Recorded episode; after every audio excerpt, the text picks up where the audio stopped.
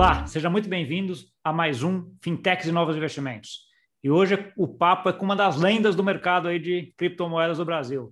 Nós estamos aqui com o Safiri Félix, que hoje é diretor de produtos e parcerias da Transfera. Tudo bom, Safiri?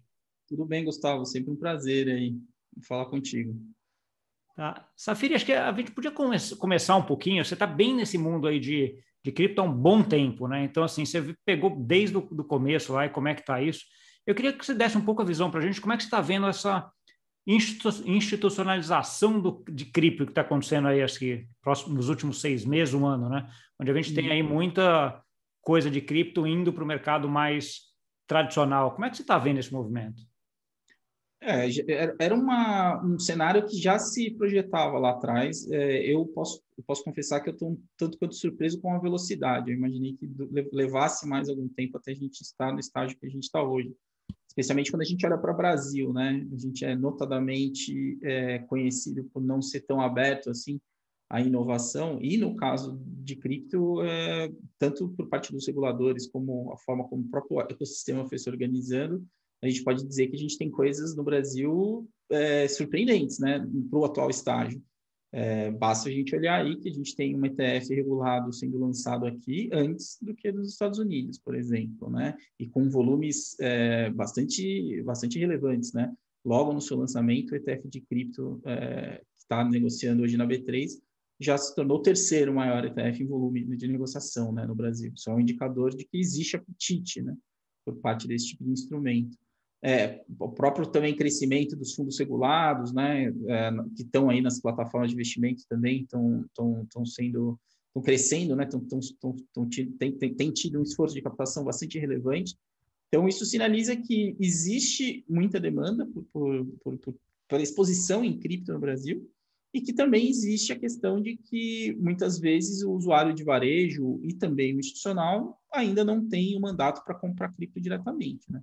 Então, essa institucionalização, na verdade, ela vem preencher essa demanda reprimida, que estava aí sem ser atendida, e na margem acaba sendo positivo para o mercado como um todo, né? É, eu acho que ainda existem algumas questões que tendem a ser aprimoradas com o tempo, né? A, a limitação, por exemplo, de 20% de exposição direto em, em cripto ou Bitcoin para o varejo, acho que é um pouco ruim, porque acaba tornando o produto um pouco caro, né? Ele acaba tendo que carregar ali um custo é, operacional alto e, no fim, ele está com 80% dele alocado em, em, títulos públicos, né?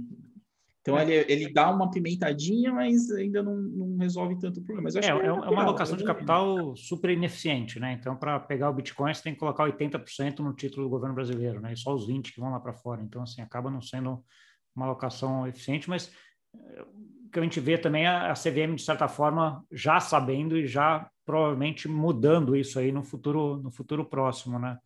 Uhum. Tem um outro ponto também quando a gente olha isso, que é assim, quando a gente olha para o mundo cripto mesmo, aquele mais antigo, que é de quem estava lá, era um mundo mais libertário, né? Aquele mundo de que eu tenho que ter a minha chave, né? Not, not, uh, not your keys, not your money. Né? Quando a gente está indo para um, um, momento de, que a gente vê agora de institucionalização, é um momento de mais intermediários também. Sim. Né? Como é que você vê essa, essa, essa briga aí, não sei se eu posso chamar de briga, mas essa controvérsia aí entre um, uma coisa que começou mais libertária, indo agora para um negócio mais institucionalizado, com vários intermediários?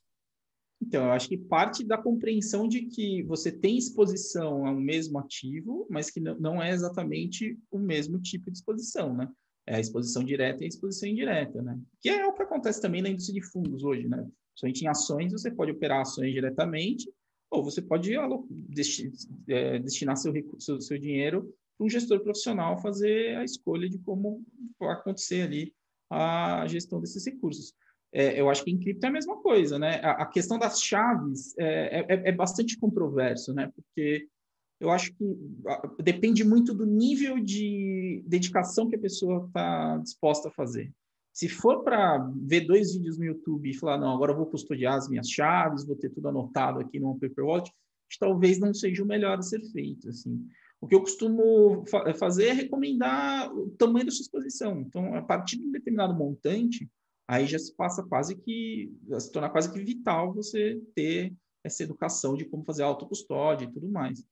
Mas para volumes menores, eu não vejo tanto problema assim a pessoa comprar, deixar no exchange ou entrar num fundo regulado. Acho que o mais importante é se expor. É, acho que, é, acho que essa é a grande história, né? O custo de oportunidade de ficar de fora desse mercado já ficou alto demais para ser comprado de forma inadvertida. Assim. Então, Sim. tem que ter uma tem, tal, tal, Talvez pegando um pouco desse teu gancho, uma das grandes mudanças que a gente tem lá de 2015, 16, 17 para agora é que as exchanges hoje estão muito mais robustas, né, nesse sentido. Elas aprenderam muito, aí, tomaram muita porrada aí nesses, nesses anos, né, e as que estão aí, acho que tem um sistema de custódia ou de controle muito provavelmente maior do que a grande maioria das pessoas fariam com a sua chave privada, né? Então, assim, acaba ficando uhum. até mais seguro você colocar lá do que você fazer sozinho. Obviamente, tomando em consideração esse valor que você comentou, né? Se o negócio é um percentual grande do seu patrimônio, né? Aí vale a pena você investir em conhecer, em saber como fazer para colocar, porque tem um conhecimento aqui que não é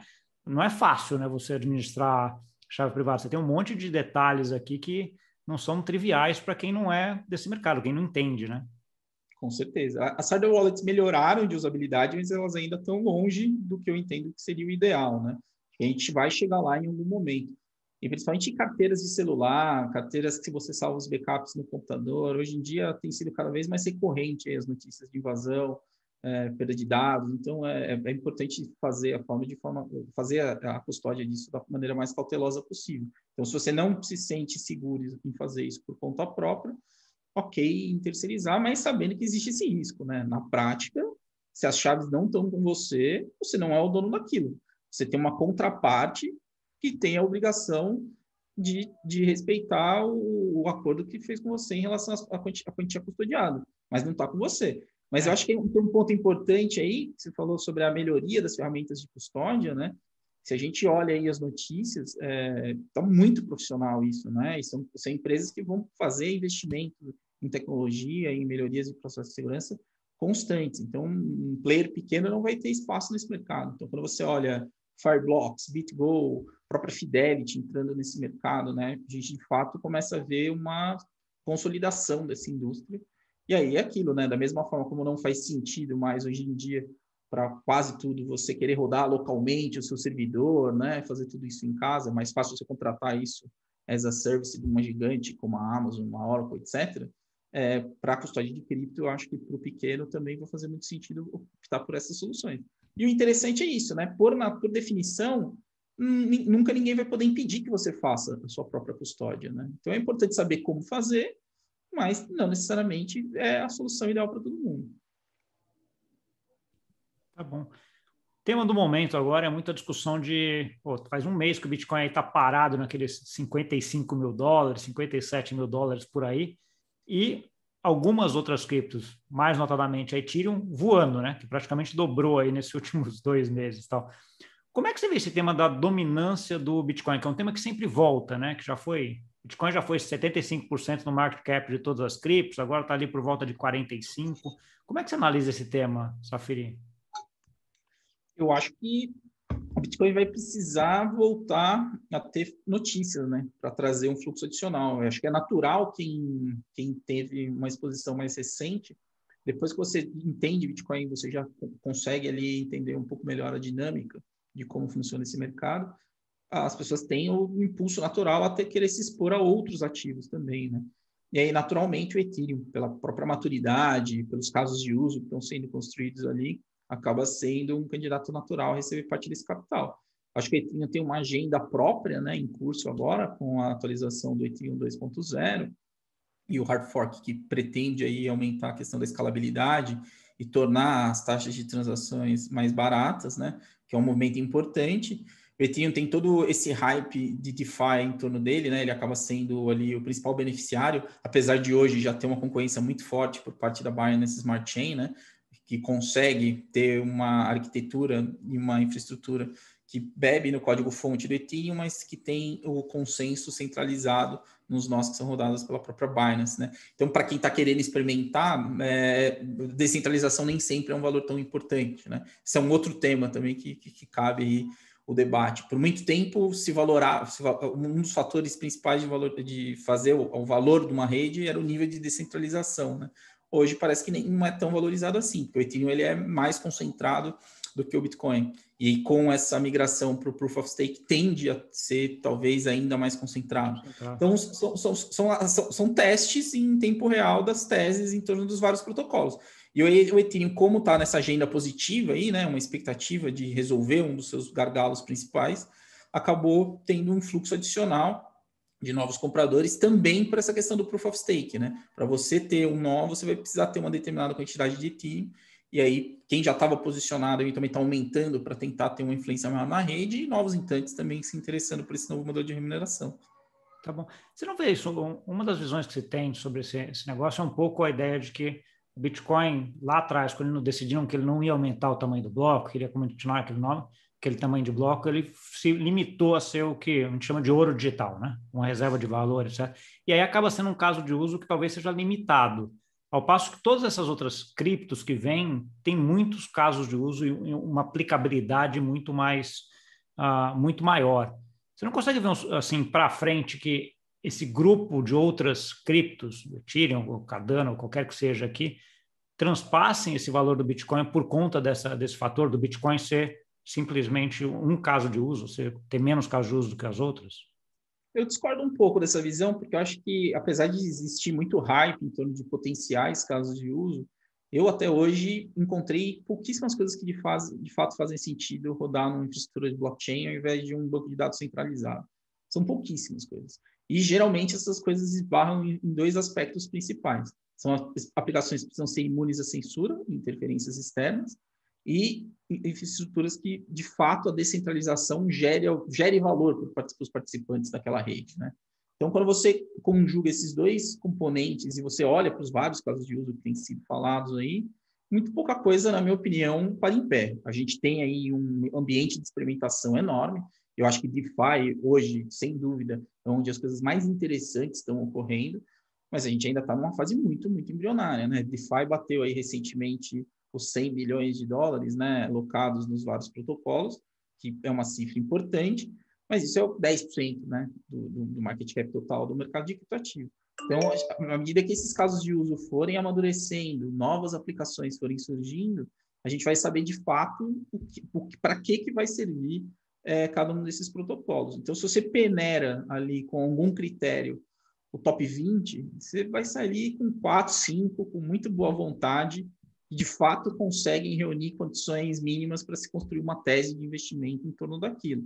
Eu acho que o que ainda é a sustentação de todo esse mercado é a tese da escassez digital programada. E dentro disso, o Bitcoin é imbatível. O Ethereum tanto é, reconhece o valor disso que essa atualização tende a colocar o protocolo minimamente nessa rota, né? no sentido de dar um pouco mais de previsibilidade em relação ao estoque em circulação. Mas a gente está falando aí de commodities digitais que dependem de casos de uso, né? Então o Ethereum está subindo por quê? Porque ele está em alta, tem essa expectativa em torno do Proof of Stake, então existe um incentivo natural para que você tenha um fluxo comprador maior do que o fluxo vendedor. Agora, à medida que você vai tendo mais concorrência de outros protocolos, a gente também não sabe o quão bem sucedido vai, vai ser essa transição para o Proof of Stake, a gente vai ver esse fluxo migrando dentro dos, das variadas alternativas. Mas é, ainda é muito cedo para tirar qualquer tipo de conclusão. Tá bom. A gente falou um pouquinho da Ethereum e das outras, Safiri, mas olhando para o lado do Bitcoin só agora, né, ele não teria, pelo fato dele ter se limitado a ser esse ouro digital, também um, um, menos casos de uso envolvidos? Ele não, taria, não teria se limitado ao valor dele também por conta disso? Então, essa resposta talvez estivesse correta se algum dos forks do Bitcoin tivesse ganho, ganho tração. E não aconteceu, né? Os que optaram pelos blocos maiores e, e, e aí começaram a derivar a partir disso, né? E várias, chegou a mais de uma dezena de, de forks. Nenhum deles se provou relevante. Então, na minha opinião, é um, é um claro sinal de que não existia demanda de fato pela questão dos blocos maiores. Eu acho que o Bitcoin, na verdade, ele é, por definição, um protocolo que tem que ser mais conservador no sentido da implementação de novas, novas funcionalidades, né? Porque ele pode se dar ao luxo de incorporar melhorias a posteriori, né? Então, vamos testar isso num protocolo mais de menor valor, que seja mais flexível, que tenha uma superfície de ataque maior, vamos entender os desdobramentos disso e, eventualmente, se fizer sentido, a gente implementa isso no Bitcoin. E também, quem não quiser seguir, fica tranquilo. O original vai estar sempre lá para quem acha que o que faz sentido é o ouro digital, é o, o ativo digital escasso, que, por natureza, sempre vai funcionar como uma rede de pagamento em escala global, né? E imune à censura. Então, acho que as características base, elas precisam ser preservadas nesse momento porque já existe o campo de experimentação para outras aplicações. Essa é um pouco a minha visão. Entendi, entendi. Outro aspecto também, Safira, você recentemente se juntou aí a Transfero, né, que tem o BRZ, que é, um, que é o, uma stablecoin de reais, né? O que, que te motivou a fazer esse movimento e como é que você vê o papel das stablecoins nesse ambiente também? Uhum. É, eu encerrei meu mandato na Bcrypto no final do ano passado, né? Foi um período bastante interessante de maior interlocução com os reguladores, também de tentar aglutinar um pouco mais o ecossistema do Brasil no sentido de criar uma interlocução nesse, nesse momento onde a gente tem, vai ter um aprofundamento da discussão regulatória. E encerrado esse período, eu comecei a sondar o mercado. A Transfer é uma empresa que eu acompanho desde, desde o seu nascimento, lá atrás, quando eles é, começaram com a proposta de ser uma espécie de BitPay no Brasil, né? E também mantive contato, principalmente com o Thiago, ao longo de todo esse tempo e fui acompanhando o crescimento do BRZ, né? E aí o que o principal incentivo é entender para que que o BRZ tem servido atualmente, né? E o, o leque de possibilidades para o mercado local que esse instrumento cria, né? É, hoje o que acontece? O real não existe entrega física de real em nenhum lugar do mundo, né? O, o real é um no deliver forward. É, então o que que acontece? Qualquer banco internacional que eu fizer operações com a divisa é, em reais não faz essa entrega física fora e toda a conversão passa no mínimo por duas divisas, né? Você tem que trocar o, o por dólar. É, o, que, a gente fala, o que a gente chama de, de uma moeda, moeda não conversível, né? Não então, assim, conversível. Assim, só pode negociar dentro do ambiente do Banco Central do Brasil, que é no Brasil, né? Exato. E aí, o que, que o BRZ resolve nesse sentido? Né? Ele, ele rompe essas fronteiras, né? Que, que o, o operador que, queria, que quiser ter exposição em moeda local e aí, seja um operador estrangeiro com posição no Brasil, seja um brasileiro que queira ter exposições no exterior, consiga fazer isso de forma muito mais eficiente, com um nível de versatilidade muito maior para fazer seus heads e criar a sua, a sua exposição. E isso acabou ganhando muita atração recentemente, né? É, a gente tem trabalhado muito fortemente na disseminação do, do BRZ pelo maior número possível de corretores internacionais, e a gente acredita que isso tem um papel transformador para o mercado brasileiro, né? Isso tende a gerar mais competição, né? Então a gente sabe que comparativamente, quando a gente olha para os preços comprados pelas exchanges internacionais, ainda é caro se operar nas exchanges locais aqui no Brasil. É, a quantidade de pares de negociação também é muito mais limitada do que a gente vê nas exchanges globais e também outros tipos de, de modelos de operação que antes não estavam disponíveis para os operadores brasileiros, a não ser que você operasse diretamente ali em Bitcoin e aí ficasse exposto em uma outra stablecoin de dólar. Então, a, a gente entende que o BRZ cumpre esse papel muito bem e a gente acha também que tem espaço para vários outros casos de uso aí que a gente tem trabalhado, que a gente espera anunciar no, ao longo dos próximos meses. Tá bom. A gente vai ter que voltar logo então aqui, para você comentar tudo que você está fazendo aí, dessa parte de produtos e parceria, que eu acho que tem bastante coisa interessante lá que, que imagino que você deva estar construindo aí, que logo em breve uh, você venha falar. É, Safira, voltando um pouquinho na parte da parte de casos de uso aí de, de blockchain, da Ethereum, tem algum que você recentemente se deparou e falou, nossa, isso aqui é legal. Você já comentou um pouco de DeFi, né? Mas o DeFi é um grupo gigante ali com, com várias, né? Você consegue citar algum que você olhou e falou, pô, isso aqui parece legal? Não, assim, o Wave eu acho muito legal. Ele, ele é, tem uma, além de ter uma, equipe técnica bastante competente, eles conseguiram ali gerar um engajamento de comunidade, acho impressionante. O próprio case da Uniswap, né? Aquele airdrop que eles fizeram lá atrás. Num primeiro momento, eu falei assim, putz, é mais um tentando criar massa, é, imprimindo dinheiro de graça. Né? Porque na prática, os airdrops nada mais são do que você distribuindo riqueza a partir da diluição do seu estoque, né? Sim. Então aumenta a diluição e sai distribuindo. E é, eu, lembro da, né? eu, lembro da, discussão do, do Uniswap, até que eles estavam aquela discussão de, de você fazer UBI, né? Basic Income hum. lá para todo mundo, que ele distribuiu, acho que na época eram 400 dólares que valia, alguma coisa assim, né? Que ele distribuiu para todo mundo que tinha usado a plataforma, né?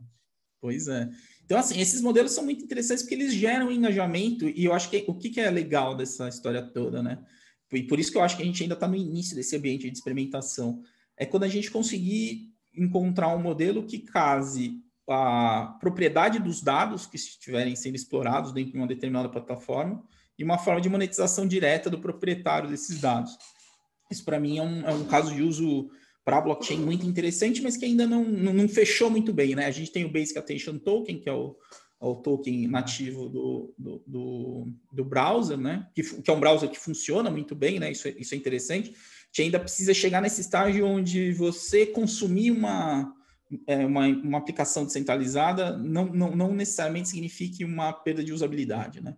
Hoje, quando a gente vai usar uma DEX, por exemplo, né? uma exchange descentralizada, ainda a usabilidade é, é muito mais complexa e menos amigável do que uma exchange centralizada, né? Acho que a própria, a própria questão, o custo dos, do gas ainda também é um grande impeditivo, é, eu, né? Eu, aí eu vou até discordar com você. Eu acho que o custo do gas, sim, ele é um impedimento, ele fica caro para você fazer transações, mas eu acho, por exemplo, pegar a Uniswap, que é a principal, acho ela muito mais intuitiva do que qualquer exchange, né? Porque você entra lá, já troca, e, e, ela tem uma vantagem também que você não precisa ficar vendo o par das exchanges, né? Porque às vezes tem Sim. exchange que tem só o par da moeda ABC contra Bitcoin, e você só tem Ethereum, daí você tem que fazer Ethereum para Bitcoin, Bitcoin para... Na Uniswap ele já faz tudo direto, né? Então, assim, eu acho que ele tem uma, uma usabilidade melhor, mas ainda é caro. Né? Acho que esse é o ponto por conta da, da rede Ethereum, que ainda está tá bem cara, né?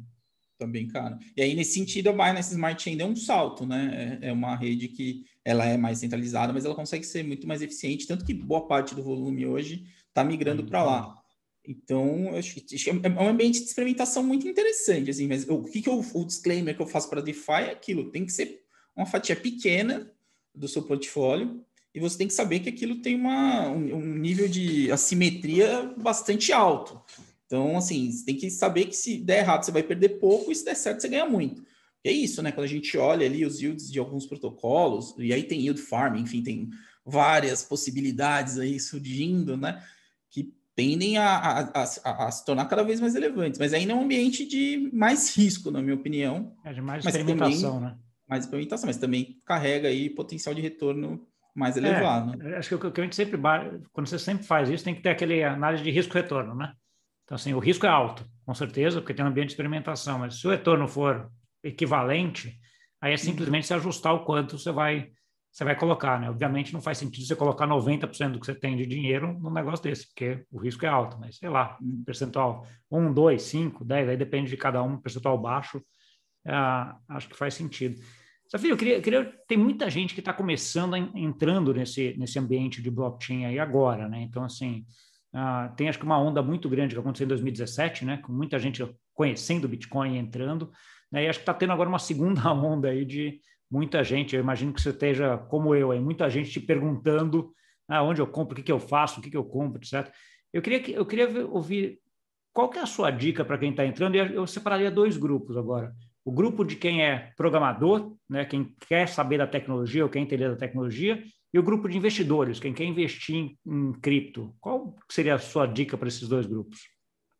Quem é desenvolvedor, as oportunidades são enormes, né? E aí o que eu sugiro é se envolva nisso quanto antes, e aí aproveite da beleza do open source para sujar a mão, botar a mão na massa. As bibliotecas estão todas abertas aí, você pode forcar um projeto que já funciona e fazer as suas customizações. Então, para quem é desenvolvedor, é, é, é, começar o quanto antes, né? E buscar, buscar, buscar formação. Existe conteúdo abundante na internet, muita coisa gratuita, de qualidade. Inclusive, fica a dica, né? Desenvolvedores, é, hoje o BRZ é um dos apoiadores do Hackathon da Solana, tá, tá em aberto aí. É um, vai ser um hackathon global com mais de um milhão de, de dólares de premiação. Então, várias iniciativas aí vão ser apoiadas e a gente vai ter uma, um track regional aqui para Brasil e Argentina. Então, desenvolvedores que já têm alguma familiaridade com blockchain, que já constroem suas primeiras aplicações, sugiro procurar maiores informações. Pode ser uma oportunidade interessante de exercitar suas habilidades eventualmente, ali encontrar uma possibilidade de você desenvolver um projeto com um funding relevante. Então, isso para desenvolvedores e programadores. E para quem está olhando isso como uma alternativa de investimento, o primeiro passo é dar uma olhada e tirar uma fotografia do seu portfólio atual, né? Antes de você incluir cripto. E entender no que, que você está exposto também, o seu meio de vida, né? Fazer aquele, aquela boa e velha lição de casa para fazer a radiografia de como estão seus investimentos. e aí, a partir disso, definir qual deve ser a exposição que você vai ter em criptoativos. Eu acho que, definitivamente, alguma exposição todo mundo deveria ter. Eu já fui mais cauteloso, mas hoje em dia eu acho que todo mundo, independente da idade, do risco, pelo menos 1% você tem que ter em cripto, porque a simetria é muito favorável e a rentabilidade dos, do, principalmente da renda fixa já não é mais o que historicamente foi no Brasil. E aí depois ir compondo o seu portfólio de forma cautelosa, né?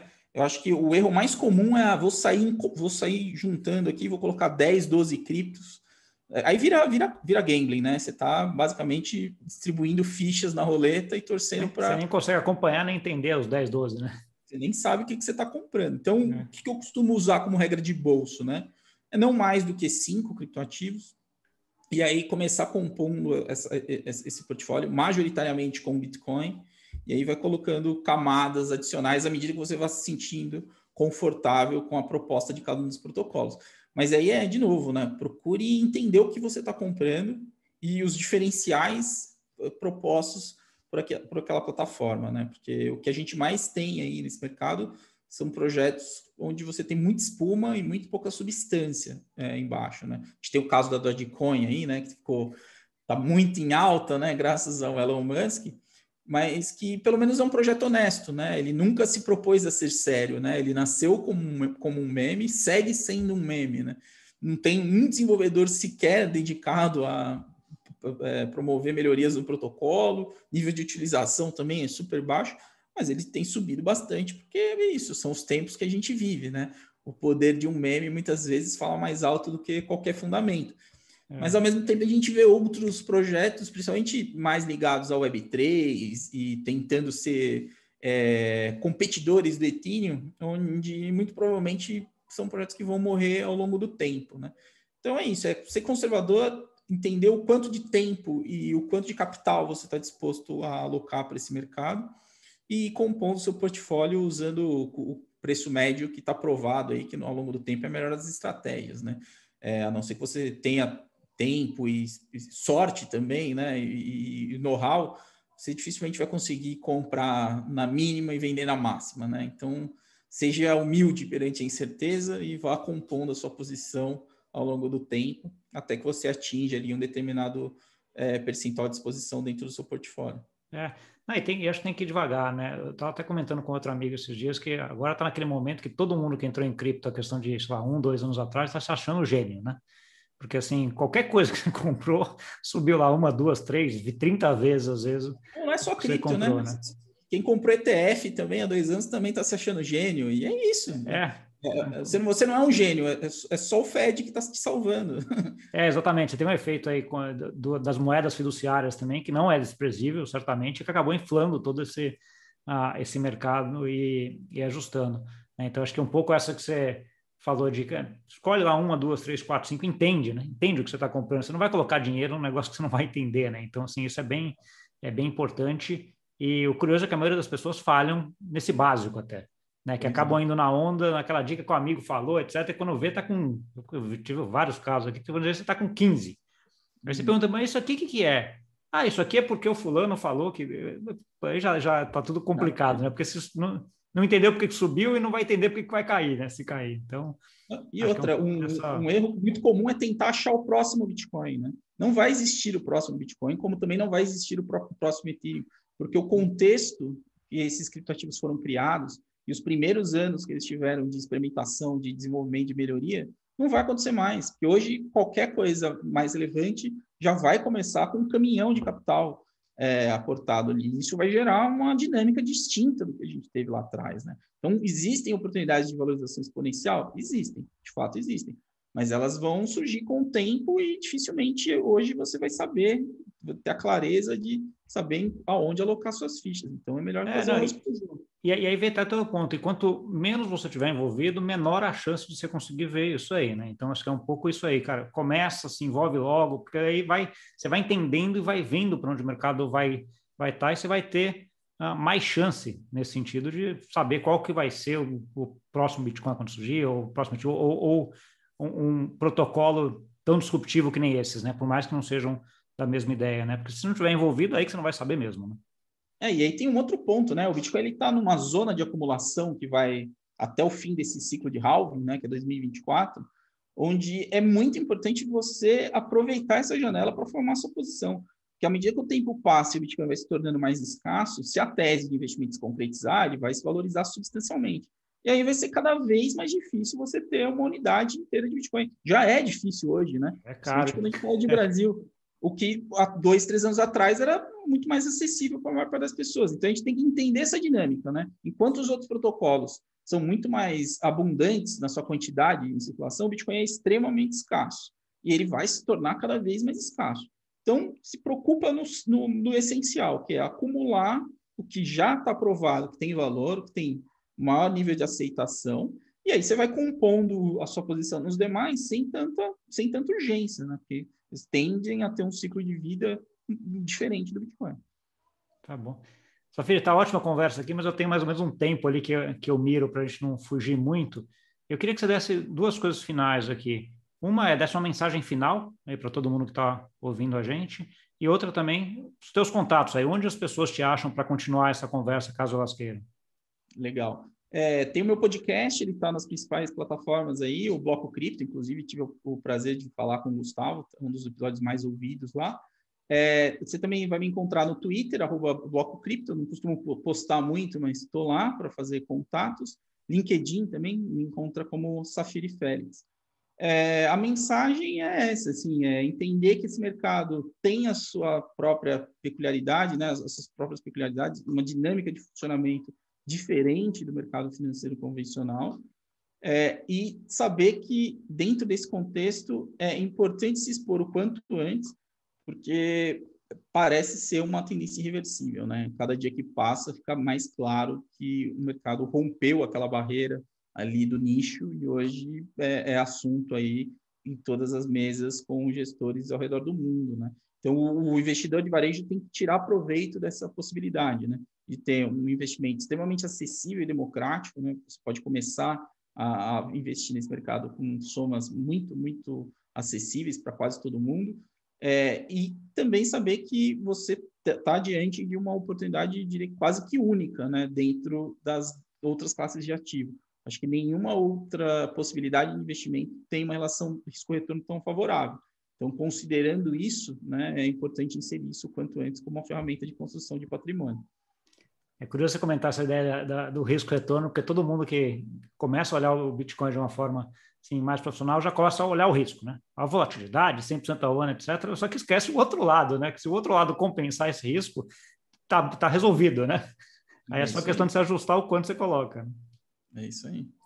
Tá bom. Safiri, brigadão aí. A gente volta em breve logo, né? Tô vendo que você tem muita coisa aí que você está desenvolvendo tal. A gente daqui a pouco tem novidade, daí eu quero que você venha aqui também para a gente conversar um pouco sobre tudo que você está vendo de novidade aí nesse mundo de, de stablecoins também e trazer toda essa monte de informação que você trouxe aí agora. Obrigado, Gustavo. Sempre à disposição. Tá bom. Obrigado para você que nos viu. Não esquece de deixar o like, mandar para aquele amigo ou amiga que gosta desse assunto. Muita informação. Safira é um craque aqui nesse assunto, muita experiência aí em tudo que falou e com, fala com propriedade de um jeito que a gente consegue entender. Né? Então, muito obrigado e até semana que vem.